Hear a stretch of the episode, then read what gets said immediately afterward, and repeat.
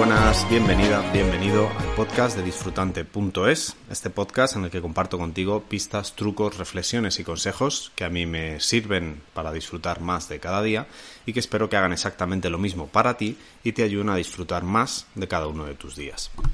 Este es el episodio número 46 y hoy, como siempre, vamos a hablar de lo que promete el título el culto a la belleza física o la belleza estética o, mm, bueno, pues esta valoración física externa que hacemos. Somos una cultura o somos una especie terriblemente visual, somos muy visuales, de hecho es uno de los sentidos que más afecta perder o, no tener temporalmente, ¿no? Y, y entonces es normal que nos apoyemos mucho en lo visual para juzgar y prejuzgar. Eh, te cuento esto después de, bueno, pues haberme asomado a la ventana, ver la piscina y inevitablemente pues tu mirada va buscando o selecciona o le llama la atención cosas hermosas. Lo curioso es que la belleza es diferente para mí que para ti y lo que a mí me haya podido parecer hermoso, bello o digno de contemplar y de mirar con atención, pues quizá no lo sea para ti. Y aún así, ese solo sería el primer paso. Y por eso estoy eh, hablando hoy sobre esto. Porque, pues eso, he mirado y efectivamente, pues por mi edad haces un filtro de personas afines y dices, oye, pues esta chica es guapa o aparentemente es atractiva visualmente. Y puedes coger y decir, oye, es una cría. Entonces ya como que vas eh, prefijando o prediseñando tu mirada a cierta edad no la puedes mirar o te sorprende, ¿no? En plan, joder, esta mujer que parece mucho más mayor, que bien se conserva, ¿vale? Y entonces ahí es cuando me da cuenta que he dicho, sí, es cierto que es lo más fácil de ver, es nuestra capa más externa, y es lo o sea, es, es, la primera información que nos llega. Entonces es normal que nos apoyemos mucho en ese filtro visual, porque es lo primero que nos llega. Fíjate que para una que una persona la veamos físicamente, no necesitamos ni que nos esté mirando a nosotros ni que nos reconozca. O sea, tú puedes ver a una persona por la calle que ni te está hablando y siquiera ni es consciente de tu presencia. Entonces es, es una vía de comunicación, de transmisión de la información eh, súper involuntaria y, bueno, y además súper accesible, o sea, porque uno se le ve y se le va a ver, así esté callado o no, o no esté, o esté hablando, se le va a ver. Ahora, si no hablas, no se te puede escuchar ni se te puede oír. Entonces, fijaros que siempre voy con, con tonterías y con absurdeces, ¿no? Porque es que hay gente que se preocupa o se pregunta, ¿no? Joder, ¿por qué el físico es tan importante? Narices, pues porque es lo primero que vemos y porque no puedes hacer, bueno, sí, te puedes maquillar y te puedes disfrazar, pero es como eso, siempre lo tienes. Ahora, eh, la voz la puedes modular, puedes hablar, no hablar, puedes sonreír o no sonreír si no te gustan tus dientes.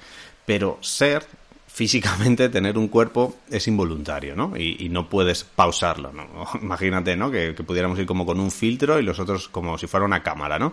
Estás en un zoom y de repente, ¡pum!, apagas tu cámara. Pues imagínate que pudieras ir como una capa mágica y decir, ¡pum!, y ahora no me veis, y, o estoy borroso, o pongo la imagen que me da la gana. ¿Qué es lo que pasa en las redes sociales? En las redes sociales no estamos viendo el 100% de la vida de esa persona, estamos viendo eh, la foto que ha elegido de perfil para poner o lo que ha querido enseñar. Para mí es eso, es como un Zoom, una llamada por Zoom o por Hangouts o por cualquier FaceTime, cualquier aplicación que te permita hacer videollamadas, en la que tú vas a ver solo la parte que te quiera mostrar el otro, ¿no?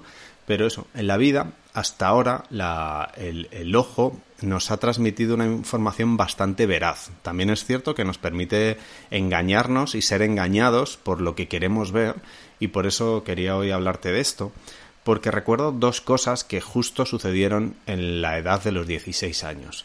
Yo he tenido la suerte de enamorarme de una persona antes de haber visto su apariencia física. Corría el año 2000 y estaba una tarde aburrido en un chat de Terra y empecé a conversar, pues bueno, lo típico de chats grupales, que primero hablas con todo el mundo y luego pues abres una pestaña para hablar, hablar con una persona en concreto y bueno, pues así conocí a una chica y, fuimos profundizando, pues no, no, era un chat para ligar, antes no había aplicaciones eh, destinadas a ligue, sino simplemente era pues personas explorando internet y, y viendo qué tenían en común con otras personas y pues charlando de lo que les pudiera resultar interesante. Y bueno, pues fuimos quedando, nos cambiamos los mails, seguimos quedando en internet para chatear a determinadas horas, nos mandábamos emails. Y luego ya con el tiempo, pues sí que nos cambiamos las direcciones postales y entonces nos mandamos una carta con una foto nuestra, con un poco de nuestro perfume, algo, ¿no? Quisimos trabajar los otros sentidos que, porque habíamos tenido, claro, ¿qué sentido habíamos tenido? El de, la lectura, o sea, nos habíamos hablado, pero realmente no nos estábamos viendo de ninguna manera. No, no habíamos tenido una llamada telefónica. Creo que sí, creo que primero tuvimos una llamada telefónica antes de la carta. Bueno, no me acuerdo muy bien, pero es a lo que te voy que el no me no nos dejamos eh, influir por ese primer filtro, nos saltamos ese filtro visual de oye, pues me llama la atención o no me llama la atención visualmente.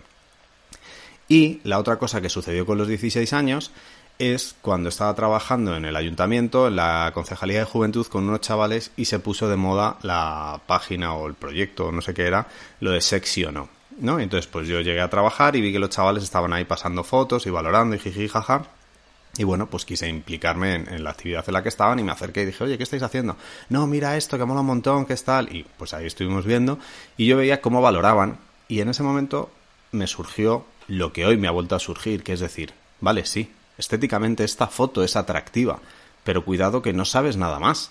A ver, si te gusta mucho como a mí, fijarte en los detalles y e inferir, o sea, hacer suposiciones de lo que tú crees que simboliza ese detalle. Por ejemplo, yo estaba mirando ahora por la ventana y decía, oye, pues esta chica con este moreno, con este cuerpo, con tal, ah, pues sí, es atractiva.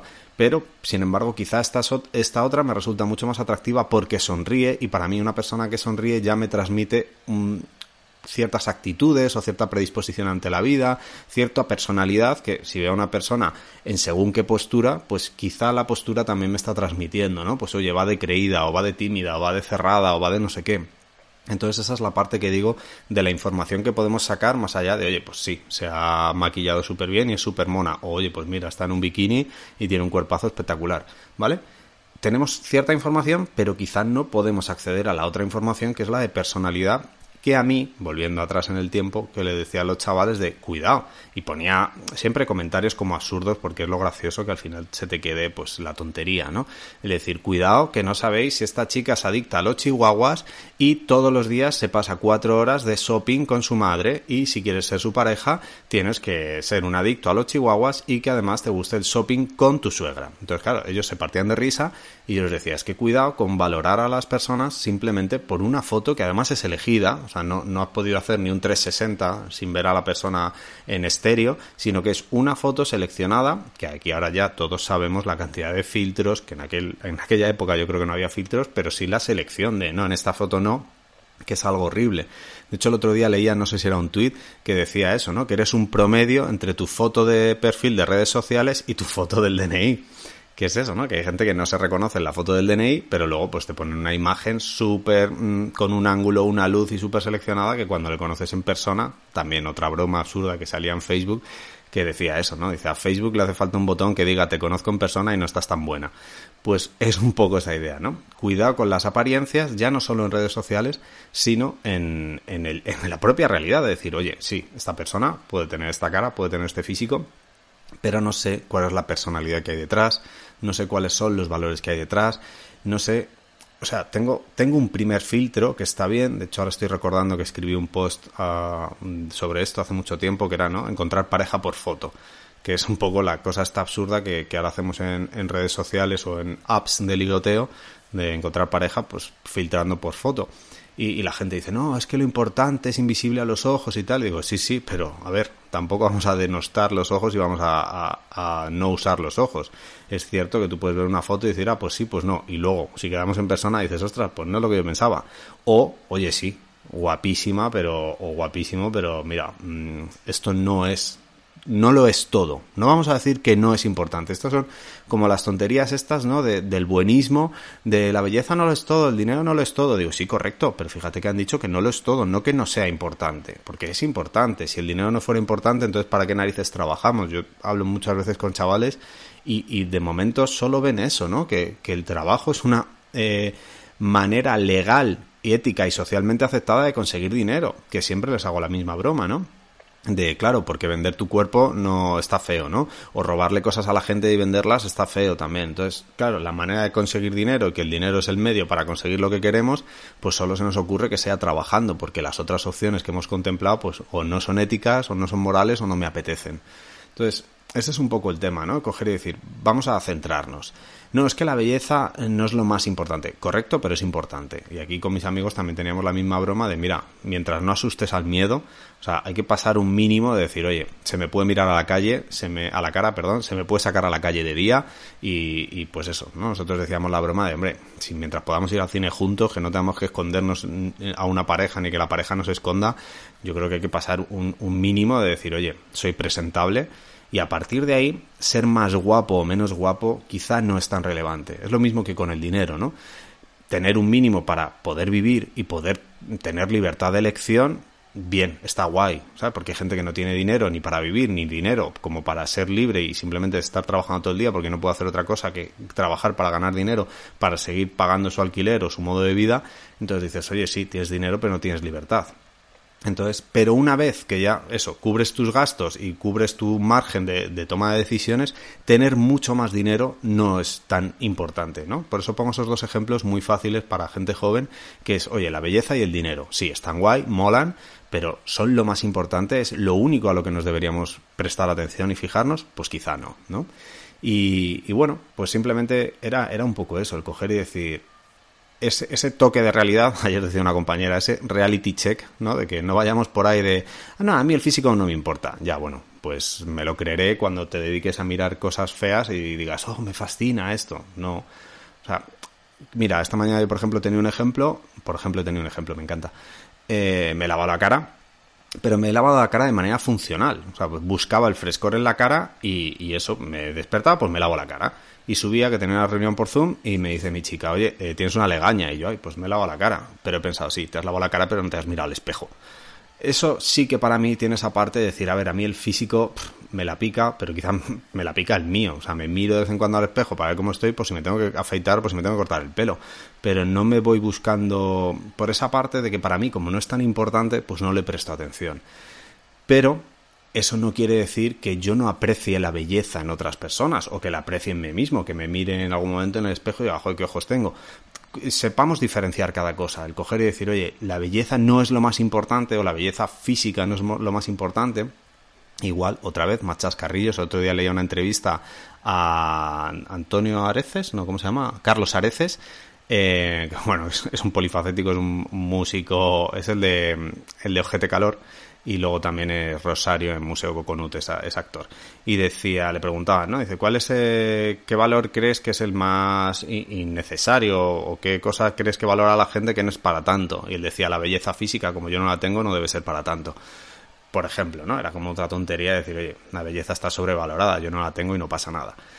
Pues bien, bromillas y chascarrillos no es lo más importante, pero por favor, no seamos hipócritas y vayamos por ahí de, ah, no me importa el físico, que habrá gente que sí, pero oye, que es inevitable que la, nuestra atención y nuestra mirada vaya buscando y vayamos prejuzgando.